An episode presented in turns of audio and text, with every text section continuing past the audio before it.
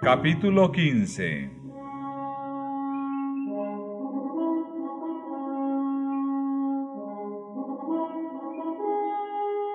La verdad progresa en Inglaterra.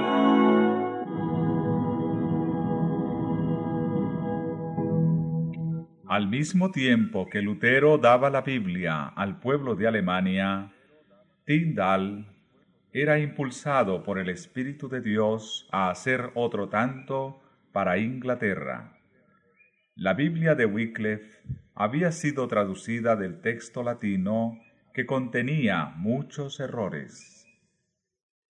No había sido impresa, y el costo de las copias manuscritas era tan crecido que, fuera de los ricos y de los nobles, pocos eran los que podían proporcionárselas y como, además, la Iglesia las proscribía terminantemente, sólo alcanzaban una circulación muy escasa.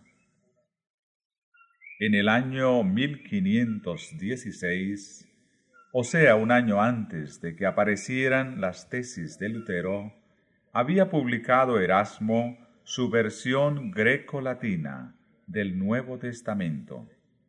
Era esta la primera vez que la palabra de Dios se imprimía en el idioma original. En esta obra fueron corregidos muchos de los errores de que adolecían las versiones más antiguas, y el sentido de la escritura era expresado con más claridad. Comunicó a muchos representantes de las clases educadas un conocimiento mejor de la verdad y dio poderoso impulso a la obra de la reforma. Pero, en su gran mayoría, el vulgo permanecía apartado de la palabra de Dios. Tyndall iba a completar la obra de Wycliffe al dar a sus compatriotas la Biblia en su propio idioma.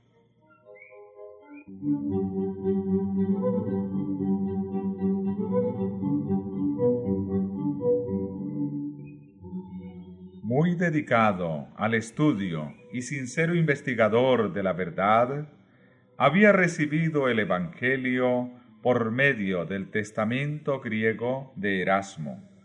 Exponía sus convicciones sin temor alguno e insistía en que todas las doctrinas tienen que ser probadas por las santas escrituras.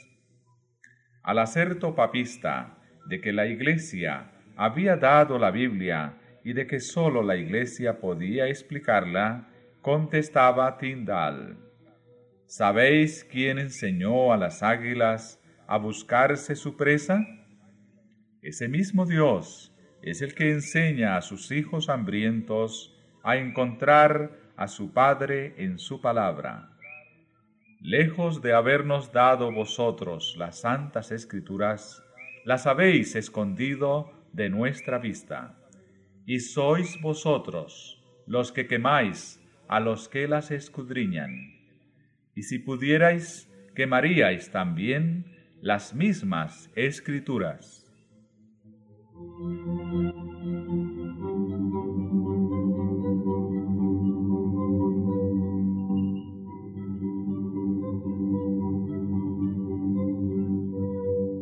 La predicación de Tyndall despertó mucho interés y numerosas personas aceptaron la verdad. Pero los sacerdotes andaban alerta y no bien se hubo alejado del campo de sus trabajos cuando ellos, valiéndose de amenazas y de engaños, se esforzaron en destruir su obra y con éxito muchas veces. Ay, decía él, ¿qué hacer? Mientras que yo siembro en un punto, el enemigo destruye lo que dejé sembrado en otro. No me es posible estar a la vez en todas partes. Oh, si los cristianos poseyesen la Biblia en su propio idioma, serían capaces de resistir a estos sofistas. Sin las santas escrituras es imposible confirmar a los legos en la verdad.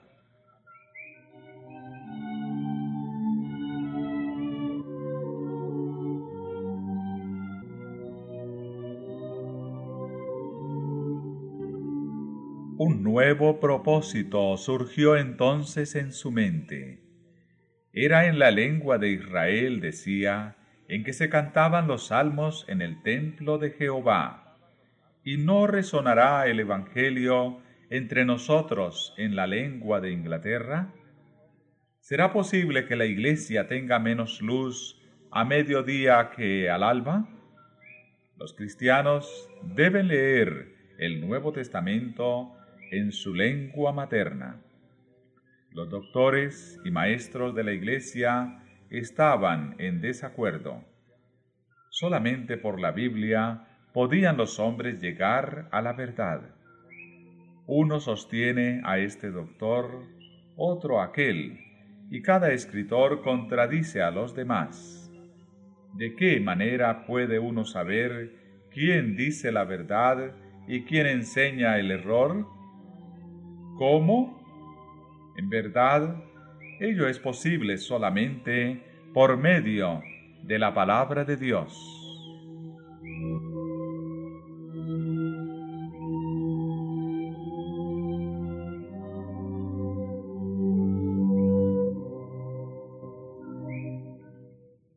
Poco después, cuando un sabio doctor papista, que sostenía con él una acalorada controversia, exclamó, Mejor sería para nosotros estar sin la ley de Dios que sin la del Papa. Tyndall repuso, Yo desafío al Papa y todas sus leyes, y si Dios me guarda con vida, no pasarán muchos años sin que haga yo que un muchacho que trabaje en el arado sepa de las santas escrituras más que vos.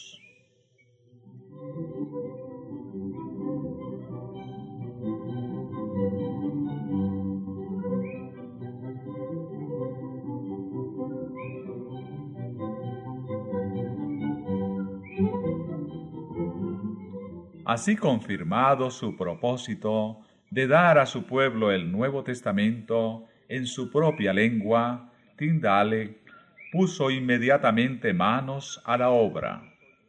Echado de su casa por la persecución, fuese a Londres y allí, por algún tiempo, prosiguió sus labores sin interrupción. Pero al fin, la hazaña de los papistas le obligó a huir. Toda Inglaterra parecía cerrársele y resolvió buscar refugio en Alemania. Allí dio principio a la publicación del Nuevo Testamento en inglés. Dos veces su trabajo fue suspendido, pero cuando le prohibían imprimirlo en una ciudad, se iba a otra. Finalmente se dirigió a Worms, donde unos cuantos años antes Lutero había defendido el Evangelio ante la dieta. En aquella antigua ciudad había muchos amigos de la Reforma, y allí prosiguió Tyndale sus trabajos sin más trabas. Pronto salieron de la imprenta tres mil ejemplares del Nuevo Testamento, y en el mismo año se hizo otra edición.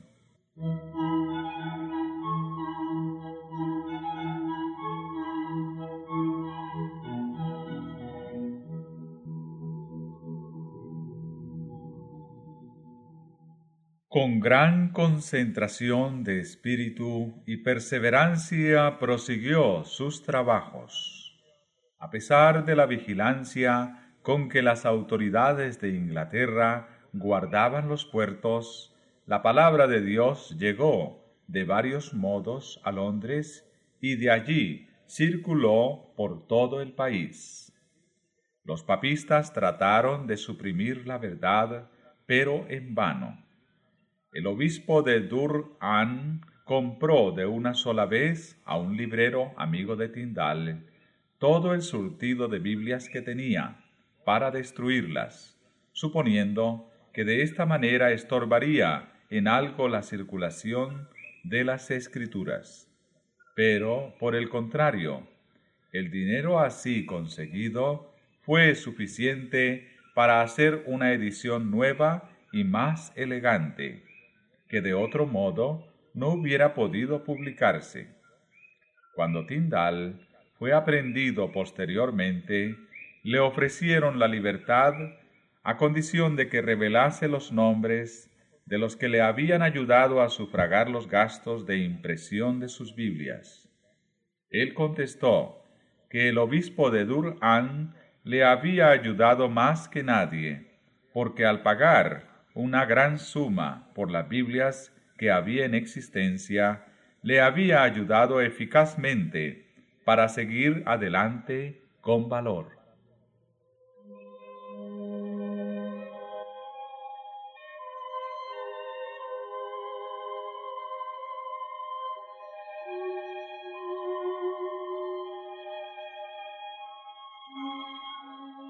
La traición entregó a Tindale a sus enemigos y quedó preso por muchos meses.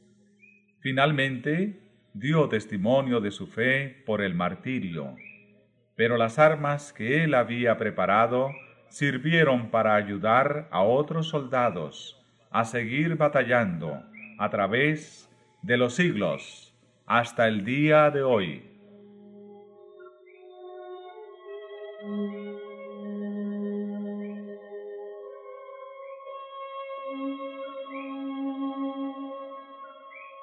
Latimer sostuvo desde el púlpito que la Biblia debía ser leída en el lenguaje popular.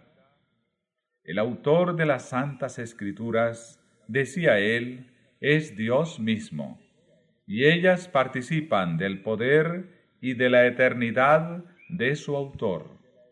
No hay rey, ni emperador, ni magistrado, ni gobernador que no esté obligado a obedecer su santa palabra.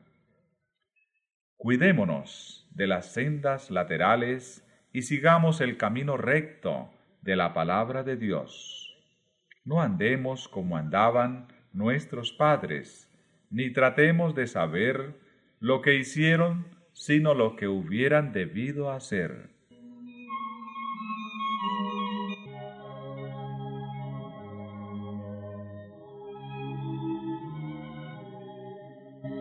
Barnes y Fritz, fieles amigos de Tyndall, se levantaron en defensa de la verdad.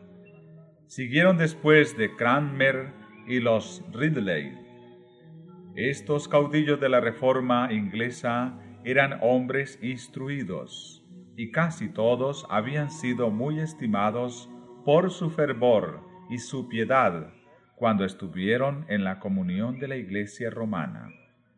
Su oposición al papado fue resultado del conocimiento que tuvieron de los errores de la Santa Sede.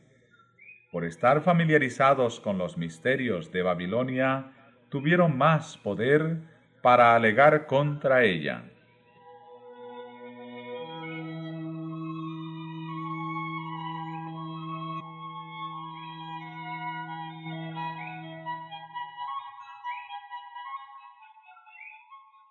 Ahora voy a hacer una pregunta peregrina, decía Latimer. ¿Sabéis cuál es el obispo y prelado más diligente de toda Inglaterra? Veo que escucháis y que deseáis conocerle. Pues os diré quién es. Es el diablo. Nunca está fuera de su diócesis Id a verle cuando queráis. Siempre está en casa. Siempre está con la mano en el arado. Os aseguro que nunca lo encontraréis ocioso. En donde el diablo vive, abajo los libros, vivan los sirios, mueran las Biblias y vivan los rosarios. Abajo la luz del Evangelio, y viva la de los sirios, aún a mediodía. Afuera con la cruz de Cristo, y vivan los rateros del purgatorio. Nada de vestir a los desnudos, a los pobres, a los desamparados, y vamos adornando imágenes y ataviando alegremente piedras y palos. Arriba las tradiciones y leyes humanas, abajo Dios y su santísima palabra. Mal haya que no sean nuestros prelados tan diligentes en sembrar buenas doctrinas como Satanás lo es para sembrar abrojos y cizaña.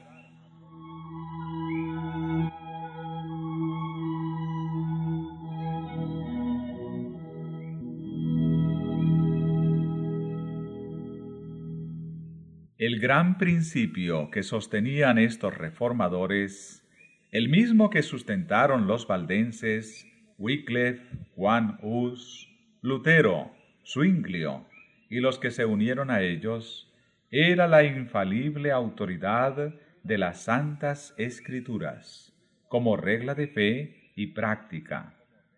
Negaban a los papas, a los concilios, a los padres y a los reyes todo derecho para dominar las conciencias en asuntos de religión.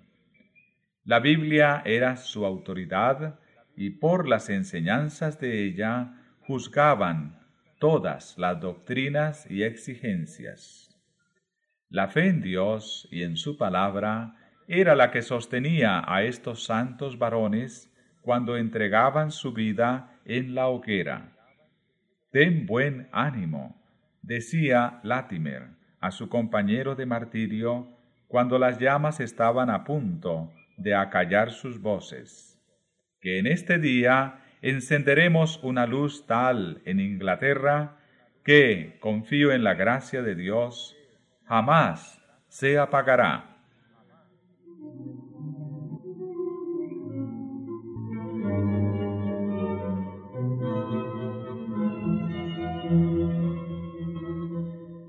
En Escocia, la semilla de la verdad esparcida por Colombano y sus colaboradores no se había malogrado nunca por completo. Centenares de años después que las iglesias de Inglaterra se hubieron sometido al Papa, las de Escocia conservaban aún su libertad. En el siglo XII, sin embargo, se estableció en ella el romanismo y en ningún otro país ejerció un dominio tan absoluto. En ninguna parte fueron más densas las tinieblas. Con todo, rayos de luz penetraron la oscuridad, trayendo consigo la promesa de un día por venir. Los lolardos que vinieron de Inglaterra con la Biblia y las enseñanzas de Wycliffe hicieron mucho por conservar el conocimiento del Evangelio, y cada siglo tuvo sus confesores y sus mártires.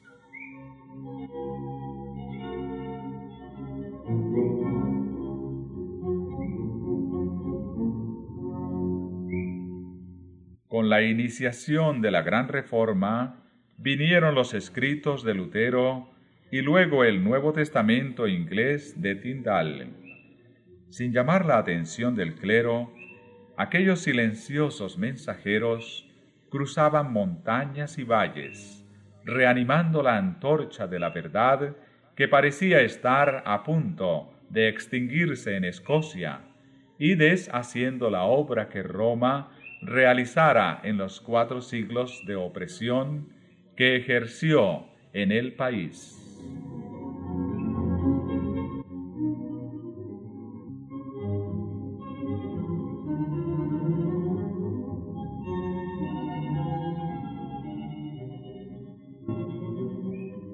Entonces la sangre de los mártires dio nuevo impulso al movimiento de la reforma.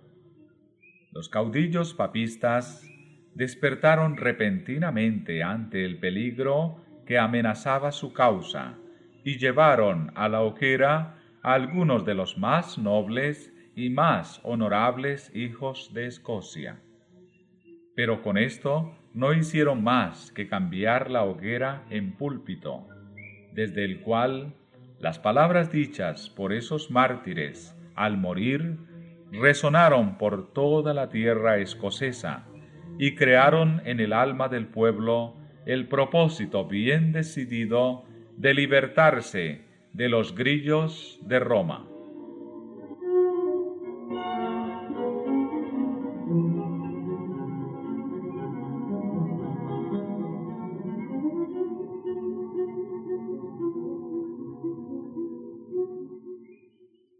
Hamilton y Wishart, príncipes por su carácter y por su nacimiento, y con ellos un largo séquito de más humildes discípulos, entregaron sus vidas en la hoguera.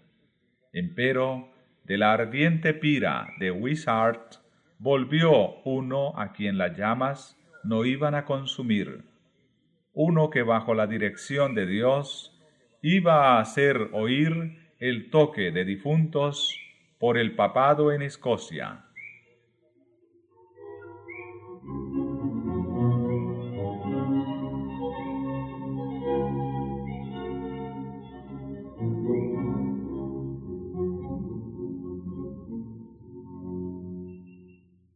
Juan Knox se había apartado de las tradiciones y de los misticismos de la Iglesia para nutrirse de las verdades de la palabra de Dios. Y las enseñanzas de Wishart le confirmaron en la resolución de abandonar la comunión de Roma y unirse con los perseguidos reformadores.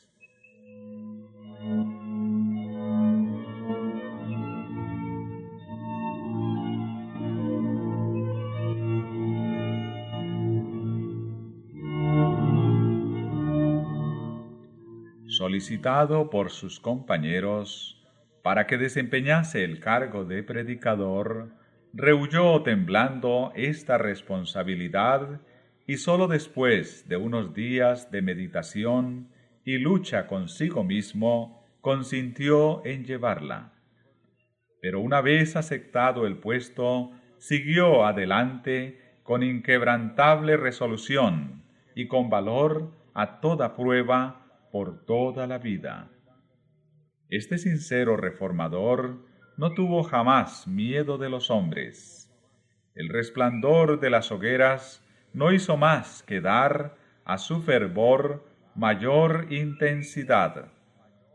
Con el hacha del tirano pendiente sobre su cabeza y amenazándole de muerte, permanecía firme y asestando golpes a diestra y a siniestra para demoler la idolatría.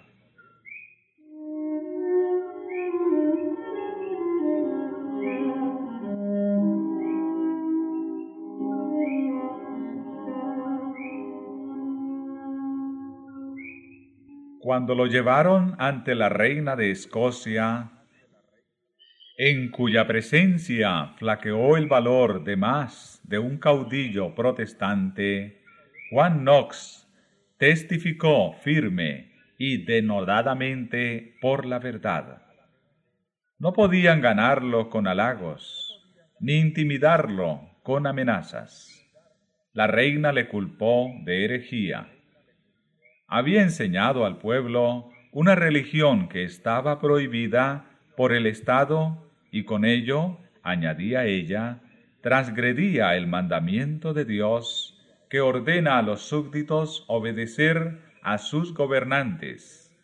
Knox respondió con firmeza.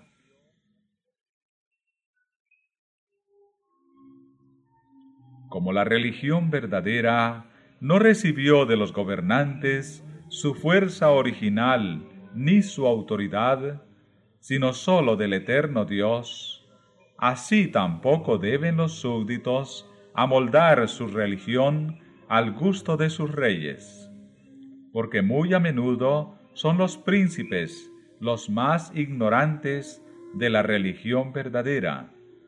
Si toda la simiente de Abraham hubiera sido de la religión del faraón, del cual fueron súbditos por largo tiempo, os pregunto, señora, ¿qué religión habría hoy en el mundo?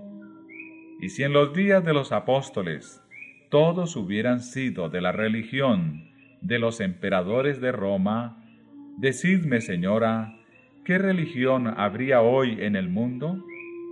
De esta suerte, señora, podéis comprender que los súbditos no están obligados a sujetarse a la religión de sus príncipes, si bien les está ordenado obedecerles.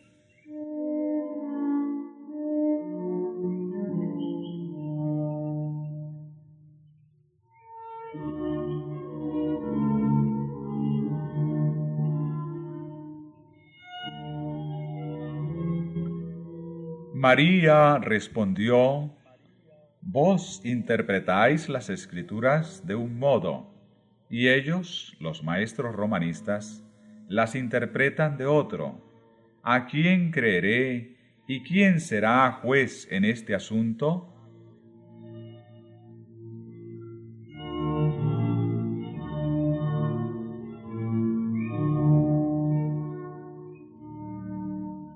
Debéis creer en Dios, que habla con sencillez en su palabra, contestó el reformador. Y más de lo que ella os diga, no debéis creer ni de unos ni de otros. La palabra de Dios es clara, y si parece haber oscuridad en algún pasaje, el Espíritu Santo, que nunca se contradice a sí mismo, se explica con más claridad en otros pasajes, de modo que no queda lugar a duda sino para el ignorante.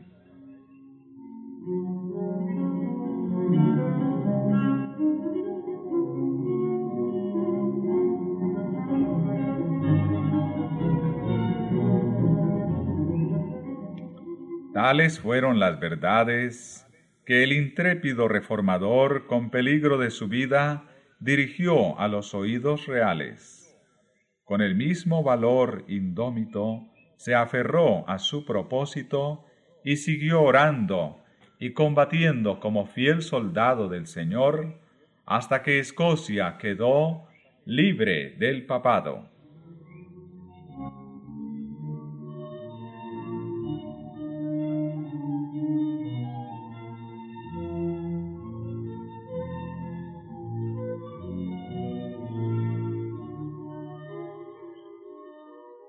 En Inglaterra, el establecimiento del protestantismo como religión nacional hizo menguar la persecución, pero no la hizo cesar por completo. Aunque muchas de las doctrinas de Roma fueron suprimidas, se conservaron muchas de sus formas de culto. La supremacía del Papa fue rechazada, pero en su lugar se puso al monarca como cabeza de la Iglesia. Mucho distaban aún los servicios de la Iglesia de la pureza y sencillez del Evangelio. El gran principio de la libertad religiosa no era aún entendido. Si bien es verdad que pocas veces apelaron los gobernantes protestantes a las horribles crueldades de que se valía Roma contra los herejes, no se reconocía el derecho que tienen todo hombre de adorar a Dios según los dictados de su conciencia. Se exigía de todos que aceptaran las doctrinas y observaran las formas de culto prescritas por la Iglesia establecida. Aún se siguió persiguiendo a los disidentes por centenares de años, con mayor o menor encarnizamiento.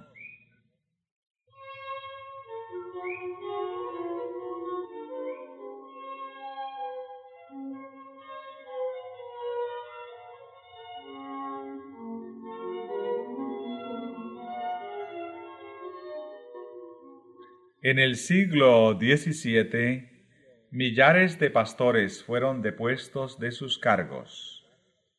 Se le prohibió al pueblo, so pena de fuertes multas, prisión y destierro, que asistiera a cualesquiera reuniones religiosas que no fueran las sancionadas por la Iglesia.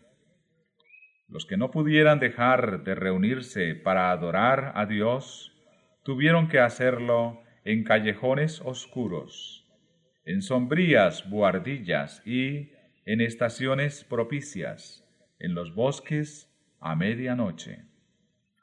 En la protectora espesura de la floresta, como en templo hecho por Dios mismo, aquellos esparcidos y perseguidos hijos del Señor se reunían para derramar sus almas en plegarias y alabanzas.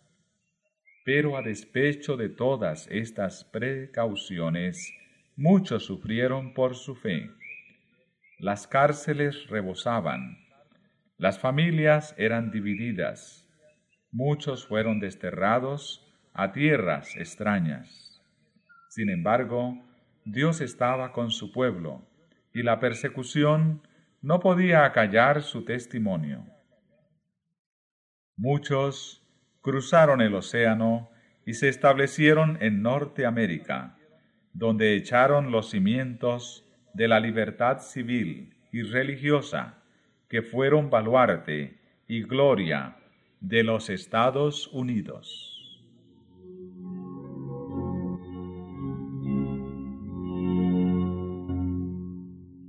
Otra vez, como en los tiempos apostólicos, la persecución contribuyó al progreso del Evangelio. En una asquerosa mazmorra, atestada de reos y libertinos, Juan Bullán respiró el verdadero ambiente del cielo y escribió su maravillosa alegoría del viaje del peregrino de la ciudad de destrucción a la ciudad celestial. Por más de doscientos años, aquella voz habló desde la cárcel de Bedford con poder penetrante a los corazones de los hombres. El viador y la gracia abundante para el mayor de los pecadores han guiado a muchos por el sendero de la vida eterna.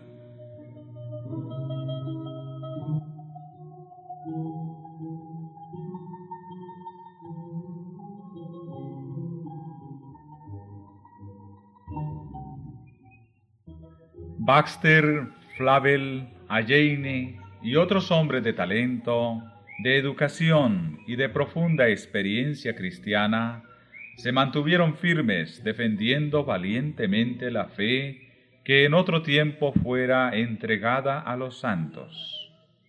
La obra que ellos hicieron y que fue proscrita y anatemizada por los reyes de este mundo es imperecedera la fuente de la vida y el método de la gracia de Flavel enseñaron a millares el modo de confiar al Señor la custodia de sus almas.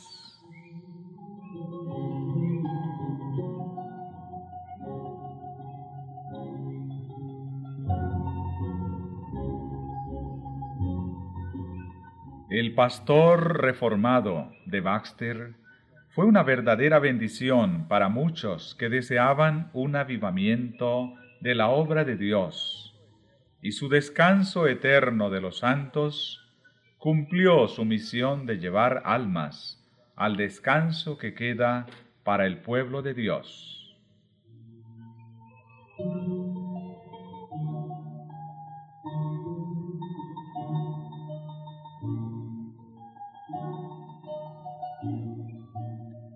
Cien años más tarde, en tiempos de tinieblas espirituales, aparecieron Whitfield y los Wesley como portadores de la luz de Dios.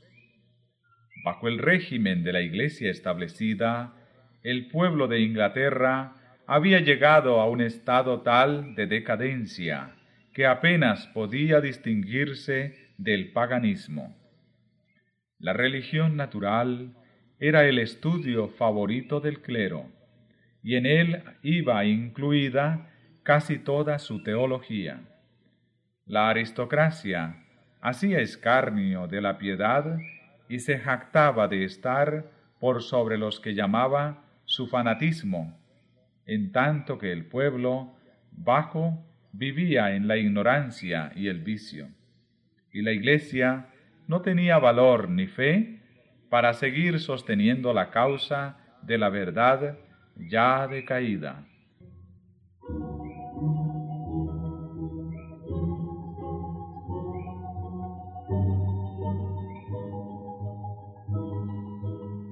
La gran doctrina de la justificación por la fe, tan claramente enseñada por Lutero, se había perdido casi totalmente de vista y ocupaban su lugar los principios del romanismo de confiar en las buenas obras para obtener la salvación.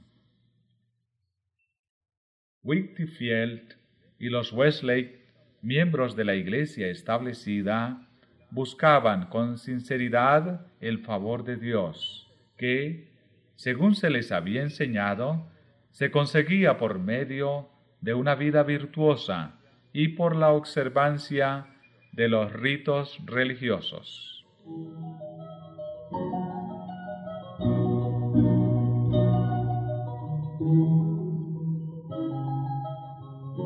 En cierta ocasión en que Carlos Wesley cayó enfermo y pensaba que estaba próximo su fin, se le preguntó en qué fundaba su esperanza de la vida eterna.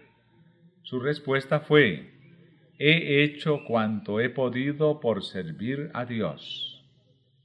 Pero como el amigo que le dirigiera la pregunta no parecía satisfecho con la contestación, Wesley pensó que no son suficientes mis esfuerzos para fundar mi esperanza. ¿Me privaría de mis esfuerzos? No tengo otra cosa en que confiar. Tales eran las tinieblas que habían caído sobre la iglesia y ocultaban la expiación, despojaban a Cristo de su gloria y desviaban la mente de los hombres de su única esperanza de salvación, la sangre del Redentor crucificado.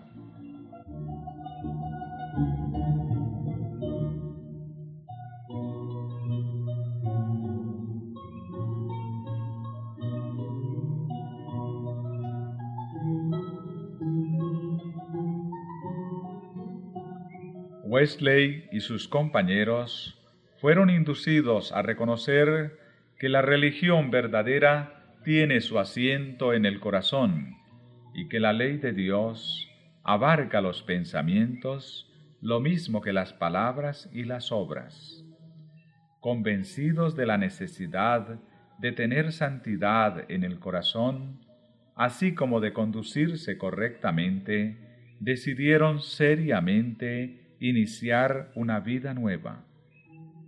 Por medio de esfuerzos diligentes, acompañados de fervientes oraciones, se empeñaban en vencer las malas inclinaciones del corazón natural.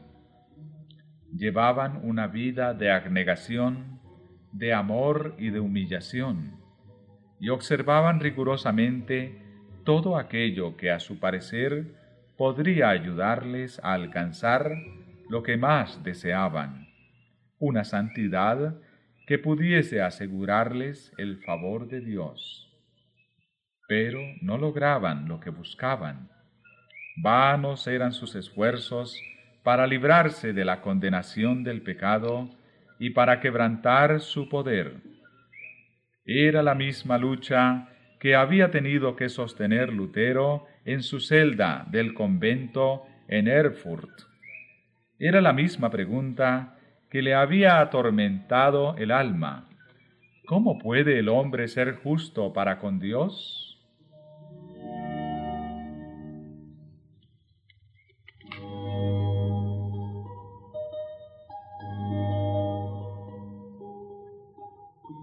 El fuego de la verdad divina que se había extinguido casi por completo en los altares del protestantismo, iba a prender de nuevo al contacto de la antorcha antigua que al través de los siglos había quedado firme en manos de los cristianos de Bohemia.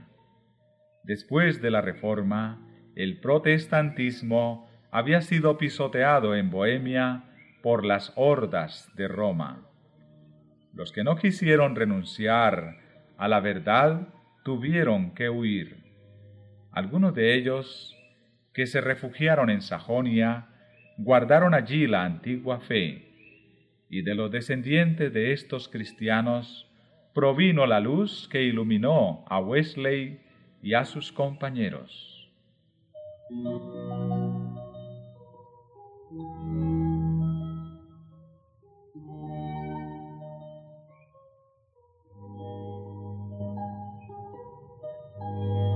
Después de haber sido ordenados para el ministerio, Juan y Carlos Wesley fueron enviados como misioneros a América. Iba también a bordo un grupo de moravos. Durante el viaje se desencadenaron violentas tempestades, y Juan Wesley, viéndose frente a la muerte, no se sintió seguro de estar en paz con Dios. Los alemanes, por el contrario, manifestaban una calma y una confianza que él no conocía.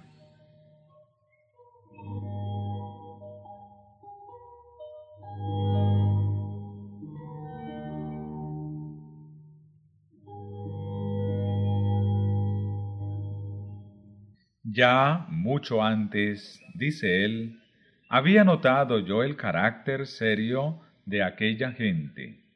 De su humildad habían dado pruebas manifiestas al prestarse a desempeñar en favor de los otros pasajeros las tareas serviles que ninguno de los ingleses quería hacer, y al no querer recibir paga por estos servicios, declarando que era un beneficio para sus altivos corazones y que su amante Salvador había hecho más por ellos.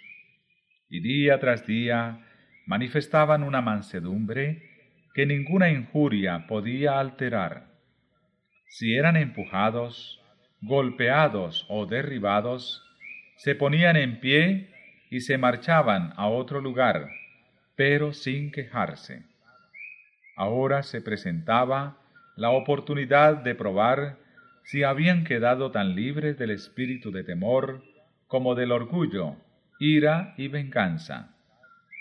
Cuando iban a la mitad del salmo que estaban entonando al comenzar su culto, el mar embravecido desgarró la vela mayor, anegó la embarcación y penetró de tal modo por la cubierta que parecía que las tremendas profundidades nos habían tragado ya.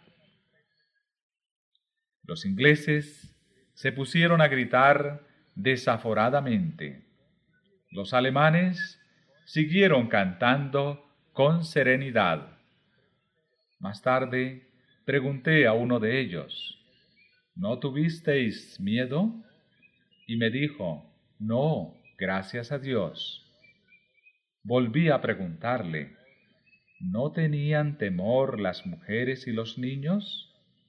Y me contestó con calma, no, nuestras mujeres y nuestros niños no tienen miedo de morir.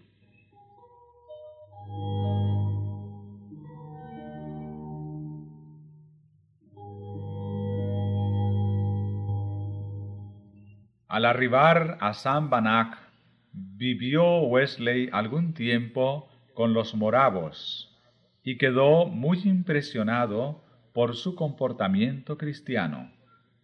Refiriéndose a uno de sus servicios religiosos que contrastaba notablemente con el formalismo sin vida de la Iglesia anglicana, dijo, La gran sencillez y solemnidad del acto entero casi me hicieron olvidar los diecisiete siglos transcurridos, y me parecía estar en una de las asambleas donde no había fórmulas ni jerarquía, sino donde presidía Pablo, el tejedor de tiendas, o Pedro, el pescador, y donde se manifestaba el poder del Espíritu.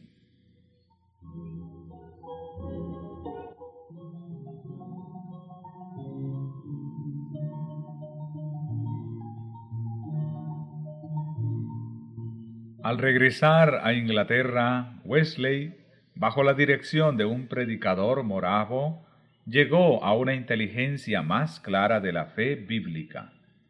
Llegó al convencimiento de que debía renunciar por completo a depender de sus propias obras para la salvación y confiar plenamente en el Cordero de Dios, que quita el pecado del mundo. En una reunión de la Sociedad Morava en Londres, se leyó una declaración de Lutero que describía el cambio que obra el Espíritu de Dios en el corazón del creyente.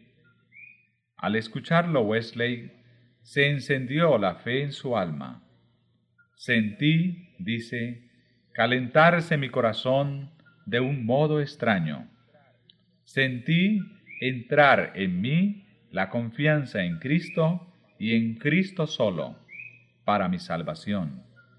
Y fueme dada plena seguridad de que había quitado mis pecados, sí, los míos, y de que me había librado a mí de la ley del pecado y de la muerte.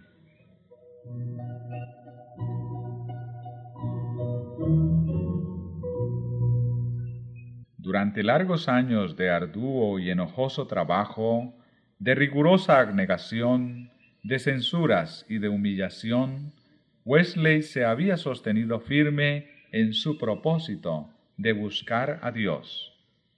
Al fin le encontró y comprobó que la gracia que se había empeñado en ganar por medio de oraciones y ayunos, de limosnas y sacrificios, era un don sin dinero y sin precio.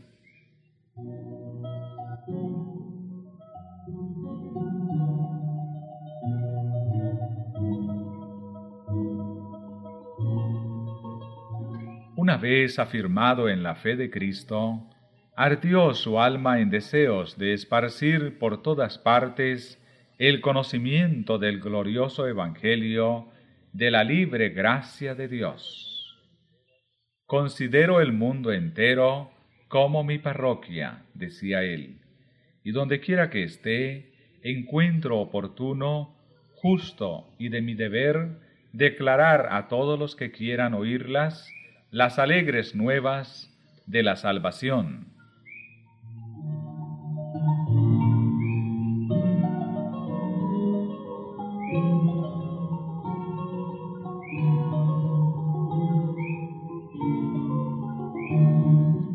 Siguió llevando una vida de abnegación y rigor, ya no como base sino como resultado de la fe, no como raíz sino como fruto de la santidad. La gracia de Dios en Cristo es el fundamento de la esperanza del cristiano, y dicha gracia debe manifestarse en la obediencia. Wesley consagró su vida a predicar las grandes verdades que había recibido, la justificación por medio de la fe en la sangre expiatoria de Cristo y el poder regenerador del Espíritu Santo en el corazón, que lleva fruto en una vida conforme al ejemplo de Cristo.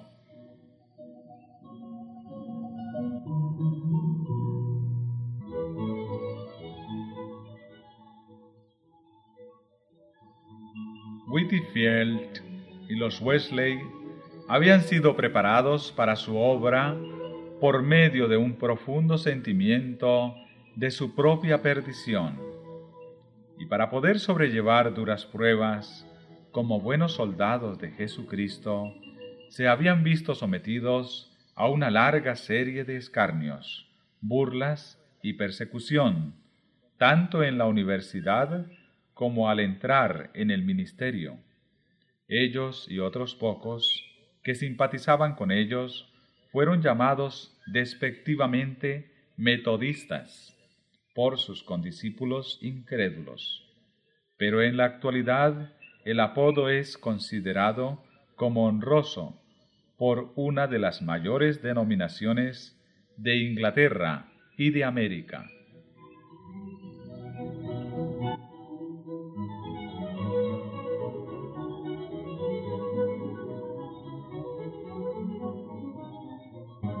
Como miembros de la Iglesia de Inglaterra, estaban muy apegados a sus formas de culto, pero el Señor les había señalado en su palabra un modelo más perfecto. El Espíritu Santo les constriñó a predicar a Cristo y a éste crucificado. El poder del Altísimo acompañó sus labores. Millares fueron convencidos y verdaderamente convertidos. Había que proteger de los lobos rapaces a estas ovejas. Wesley no había pensado formar una nueva denominación, pero organizó a los convertidos en lo que se llamó en aquel entonces la Unión Metodista.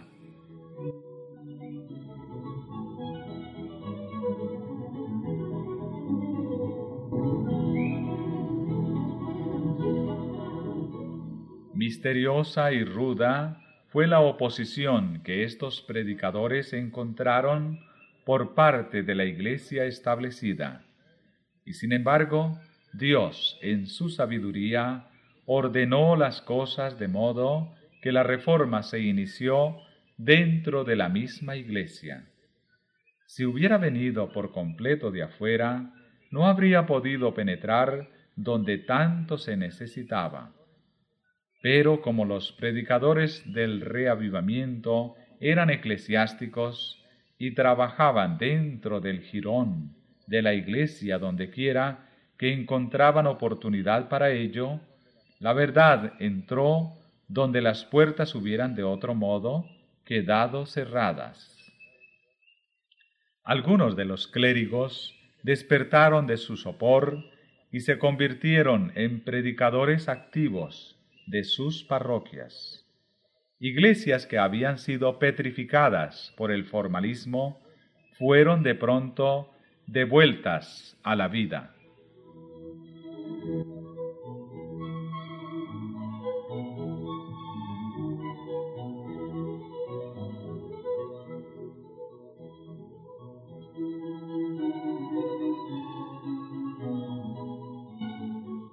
En los tiempos de Wesley, como en todas las épocas de la historia de la Iglesia, hubo hombres dotados de diferentes dones que hicieron cada uno la obra que les fuera señalada. No estuvieron de acuerdo en todos los puntos de doctrina, pero todos fueron guiados por el Espíritu de Dios y unidos en el absorbente propósito de ganar almas para Cristo. Las diferencias que mediaron entre Whitfield y los Wesley estuvieron en cierta ocasión a punto de separarlos. Pero habiendo aprendido a ser mansos en la escuela de Cristo, la tolerancia y el amor fraternal los reconciliaron. No tenían tiempo para disputarse cuando en derredor suyo abundaban el mal y la iniquidad, y los pecadores iban hacia la ruina.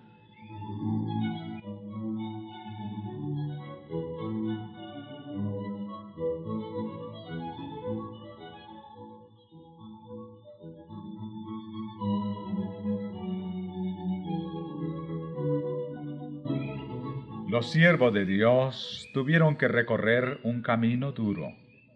Hombres de saber y de talento empleaban su influencia contra ellos. Al cabo de algún tiempo, muchos de los eclesiásticos manifestaron hostilidad resuelta y las puertas de la iglesia se cerraron a la fe pura y a los que la proclamaban. La actitud adoptada por los clérigos al denunciarlos desde el púlpito, despertó los elementos favorables a las tinieblas, la ignorancia y la iniquidad. Una y otra vez, Wesley escapó a la muerte por algún milagro de la misericordia de Dios. Cuando la ira de las turbas rugía contra él y parecía no haber ya modo de escapar, un ángel en forma de hombre se le ponía al lado. La turba retrocedía y el siervo de Cristo salía ileso del lugar peligroso.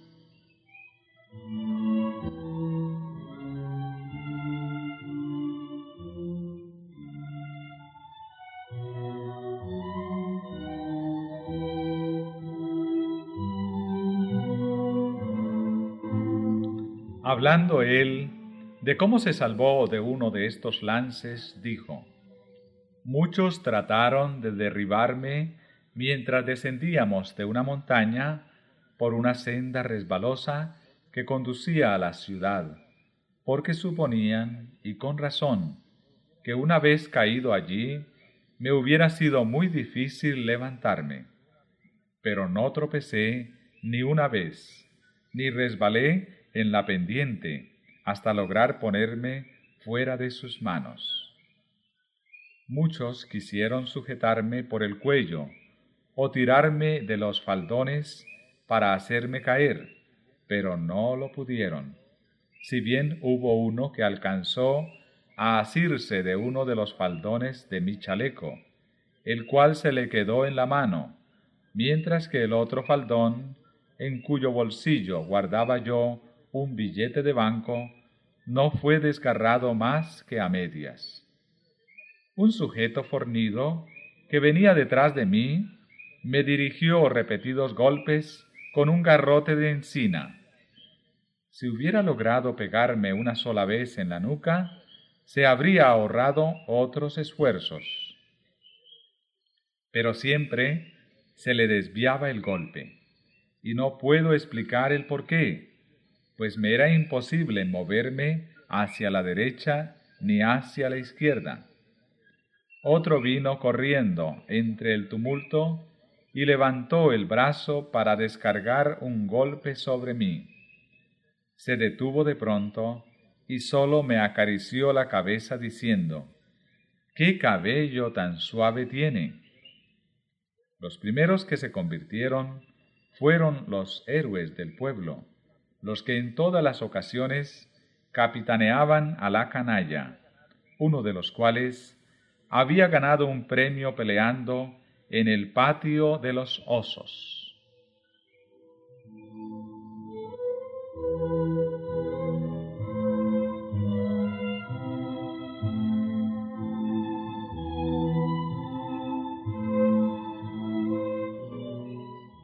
Cuán suave y gradualmente nos prepara Dios para hacer su voluntad. Dos años ha pasó rozándome el hombre un pedazo de ladrillo. Un año después recibí una pedrada en la frente. Hace un mes que me asestaron un golpe y hoy por la tarde dos. Uno antes de que entrara en el pueblo y otro después de haber salido de él, pero fue como si no me hubieran tocado, pues si bien un desconocido me dio un golpe en el pecho con todas sus fuerzas, y el otro en la boca con tanta furia que la sangre brotó inmediatamente, no sentí más dolor que si me hubieran dado con una paja.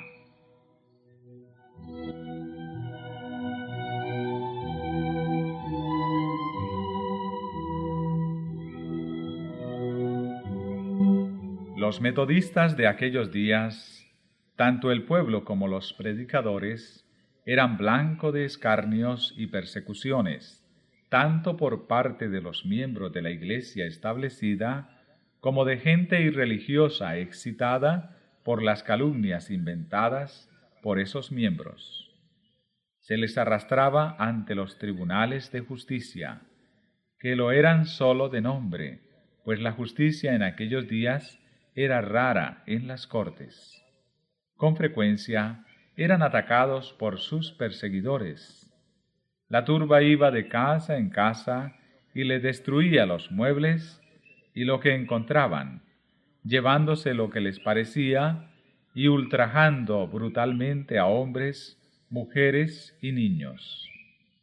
En ocasiones se fijaban avisos en las calles, convocando a los que quisiesen ayudar a quebrar ventanas y saquear las casas de los metodistas, dándoles cita en lugar y hora señalados. Estos atropellos de las leyes divinas y humanas se dejaban pasar sin castigo. Se organizó una persecución en forma contra la gente cuya única falta consistía en que procuraban apartar a los pecadores del camino de la perdición y llevarlos a la senda de la santidad.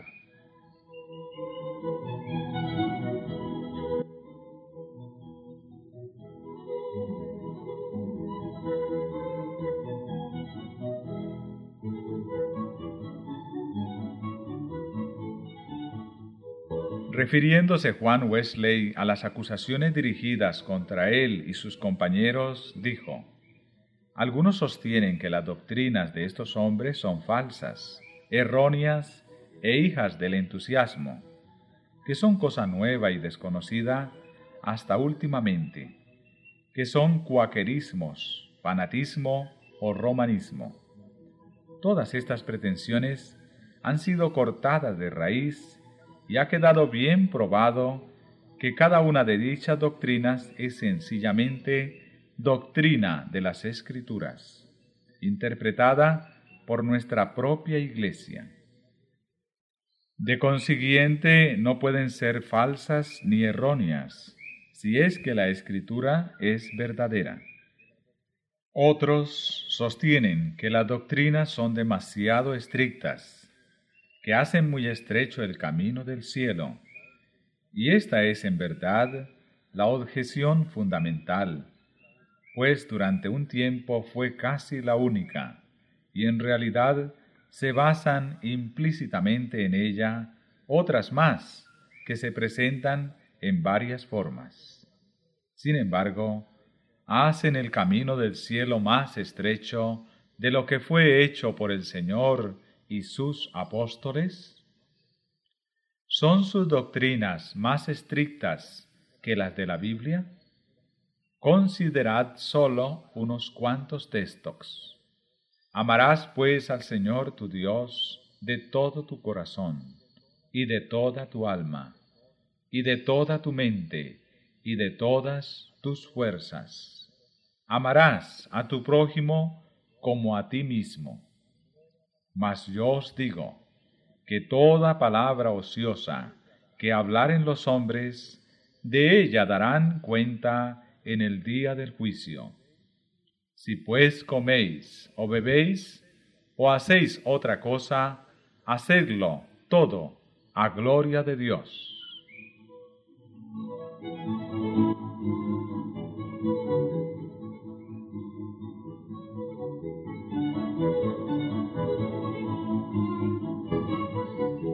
su doctrina es más estricta que esto, son dignos de censura, pero en conciencia bien sabéis que no lo es. ¿Y quién puede ser menos estricto sin corromper la palabra de Dios? ¿Podría algún mayordomo de los misterios de Dios ser declarado fiel si alterase parte siquiera de tan sagrado depósito? No, nada puede quitar, nada puede suavizar. Antes está en la obligación de manifestar a todos, no puedo rebajar las escrituras a vuestro gusto. Tenéis que elevaros vosotros mismos hasta ellas o morir para siempre.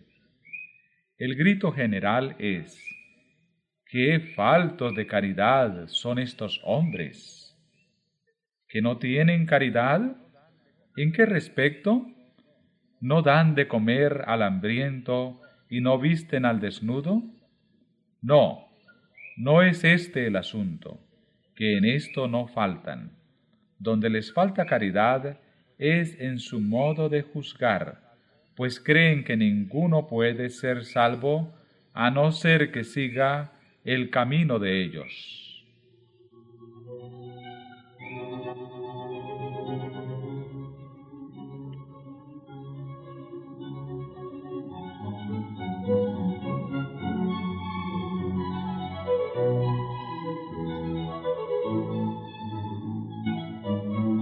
Decaimiento espiritual que se había dejado sentir en Inglaterra poco antes del tiempo de Wesley era debido en gran parte a las enseñanzas contrarias a la ley de Dios o antinomianismo. Muchos afirmaban que Cristo había abolido la ley moral y que los cristianos no tenían obligación de observarla, que el creyente está libre de la esclavitud de las buenas obras. Otros, si bien admitían la perpetuidad de la ley, declaraban que no había necesidad de que los ministros exhortaran al pueblo a que obedecieran los preceptos de ella, puesto que los que habían sido elegidos por Dios para ser salvos eran llevados por el impulso irresistible de la gracia divina a practicar la piedad y la virtud, mientras los sentenciados a eterna perdición no tenían poder para obedecer a la ley divina.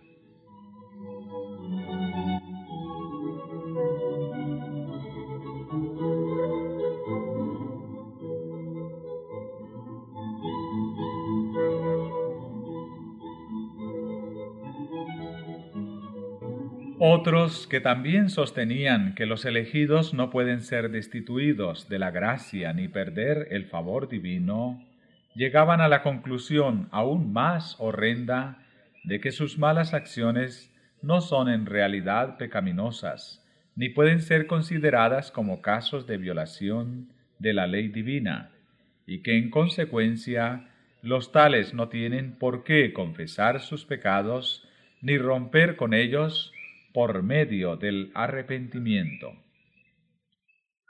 Por lo tanto, declaraban que aún uno de los pecados más viles, considerado universalmente como enorme violación de la ley divina, no es pecado a los ojos de Dios, siempre que lo hubiera cometido uno de los elegidos, porque es característica esencial y distintiva de estos que no pueden hacer nada que desagrade a Dios ni que sea contrario a la ley.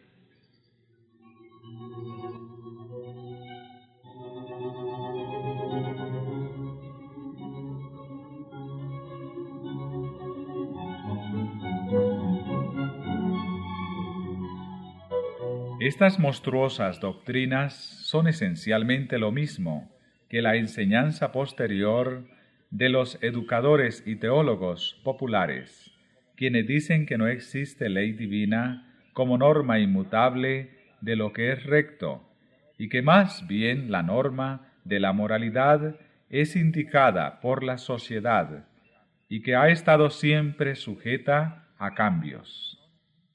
Todas estas ideas son inspiradas por el mismo Espíritu Maestro, por aquel que, hasta entre los seres impecables de los cielos, comenzó su obra de procurar suprimir las justas restricciones de la ley de Dios.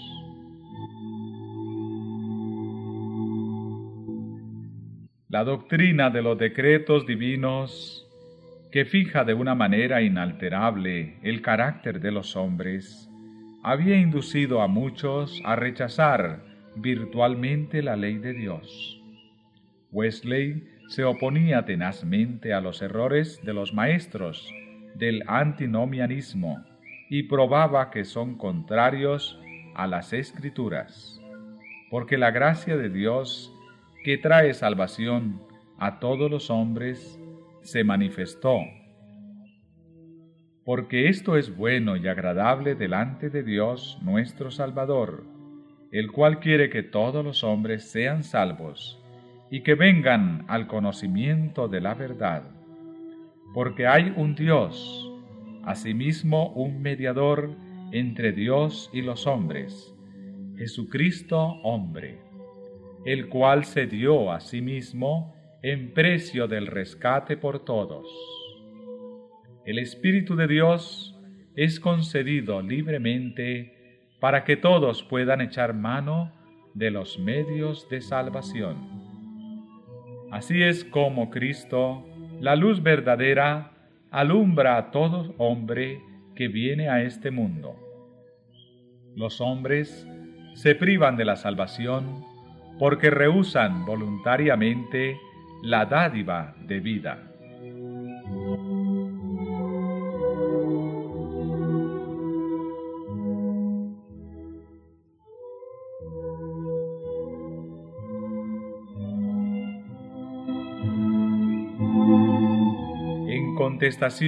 Al acerto de que a la muerte de Cristo quedaron abolidos los preceptos del Decálogo juntamente con los de la ley ceremonial, decía Wesley, la ley moral contenida en los diez mandamientos y sancionada por los profetas, Cristo no la abolió.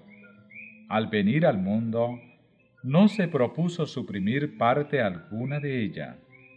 Esta es una ley que jamás puede ser abolida pues permanece firme como fiel testigo en los cielos.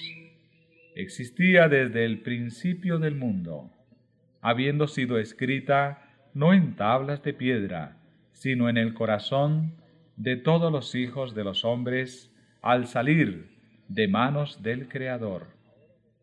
Y no obstante estar ahora borradas en gran manera por el pecado las letras, tiempo atrás escritas por el dedo de Dios, no pueden serlo del todo mientras tengamos conciencia alguna del bien y del mal. Cada parte de esta ley ha de seguir en vigor para toda la humanidad y por todos los siglos, porque no depende de ninguna consideración de tiempo, ni de lugar, ni de ninguna otra circunstancia sujeta a alteración, sino que depende de la naturaleza de Dios mismo, de la del hombre y de la invariable relación que existe entre uno y otro.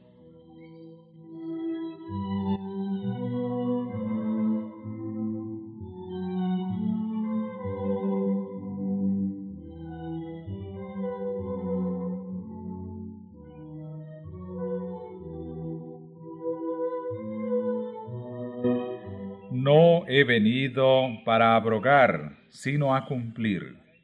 Sin duda quiere el Señor dar a entender en este pasaje, según se colige por el contexto, que vino a establecerla en su plenitud, a despecho de cómo puedan interpretarla los hombres, que vino a aclarar plenamente lo que en ella pudiera haber de oscuro. Vino para poner de manifiesto la verdad y la importancia de cada una de sus partes, para demostrar su longitud y su anchura y la medida exacta de cada mandamiento que la ley contiene y al mismo tiempo la altura y la profundidad, la inapreciable pureza y la espiritualidad de ella en todas sus secciones.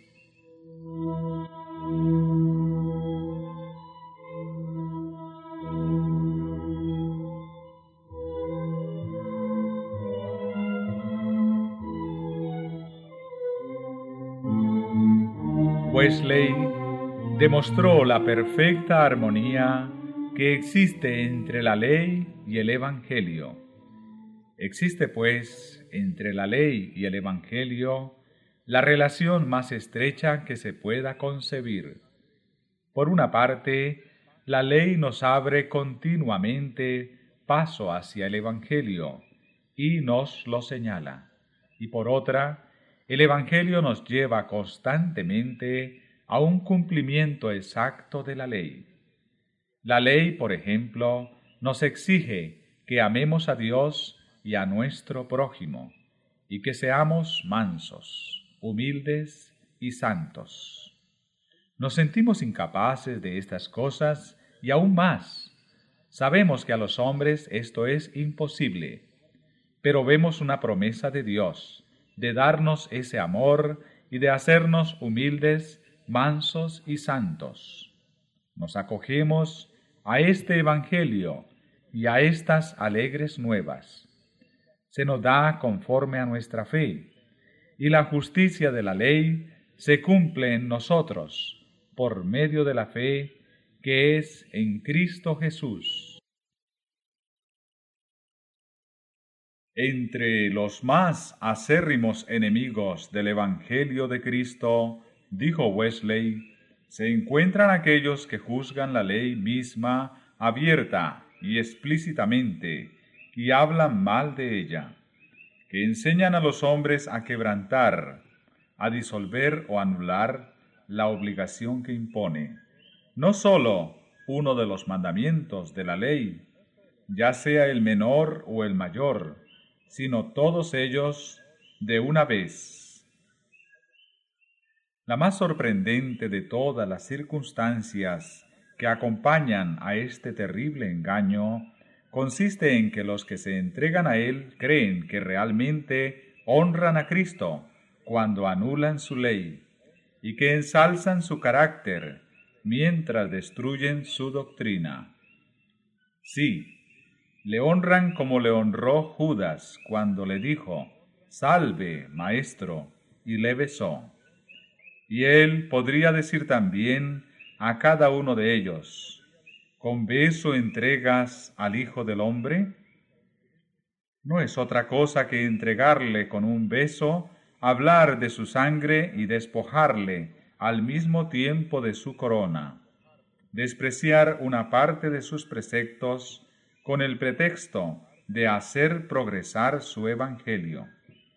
Y en verdad, nadie puede eludir el cargo si predica la fe de una manera que directa o indirectamente haga caso omiso de algún aspecto de la obediencia. Si predica a Cristo de un modo que anule o debilite en algo el más pequeño de los mandamientos.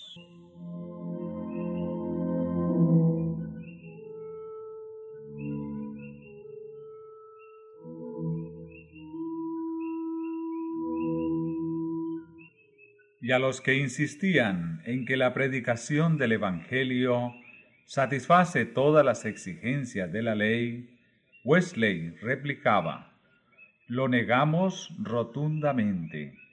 No satisface ni siquiera el primer fin de la ley, que es convencer a los hombres de su pecado, despertar a los que duermen aún al borde del infierno. El apóstol Pablo dice, que por medio de la ley es el conocimiento del pecado.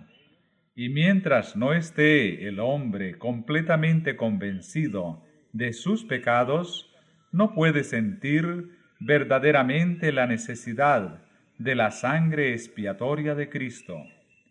Como lo dijo nuestro Señor, los sanos no tienen necesidad de médico, sino los enfermos. Es, por lo tanto, absurdo ofrecerle médico al que está sano, o que cuando menos cree estarlo. Primeramente tenéis que convencerle de que está enfermo. De otro modo, no os agradecerá la molestia que por él os dais. Es igualmente absurdo ofrecer a Cristo a aquellos cuyo corazón no ha sido quebrantado todavía.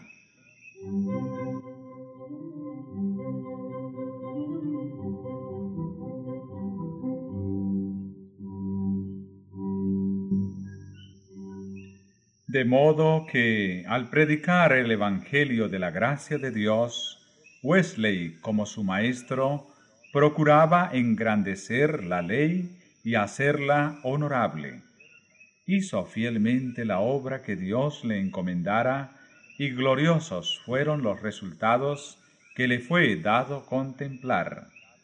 Hacia el fin de su larga vida, de más de ochenta años, de los cuales consagró más de medio siglo a su ministerio itinerante, sus fieles adherentes sumaban más de medio millón de almas. Pero las multitudes que por medio de sus trabajos fueron rescatadas de la ruina y de la degradación del pecado y elevadas a un nivel más alto de pureza y santidad, y el número de los que por medio de sus enseñanzas han alcanzado una experiencia más profunda y más rica, nunca se conocerán hasta que toda la familia de los redimidos sea reunida en el reino de Dios. La vida de Wesley encierra una lección de incalculable valor para cada cristiano. Ojalá que la fe y la humildad, el celo incansable, la abnegación y el desprendimiento de este siervo de Cristo se reflejasen en las iglesias de hoy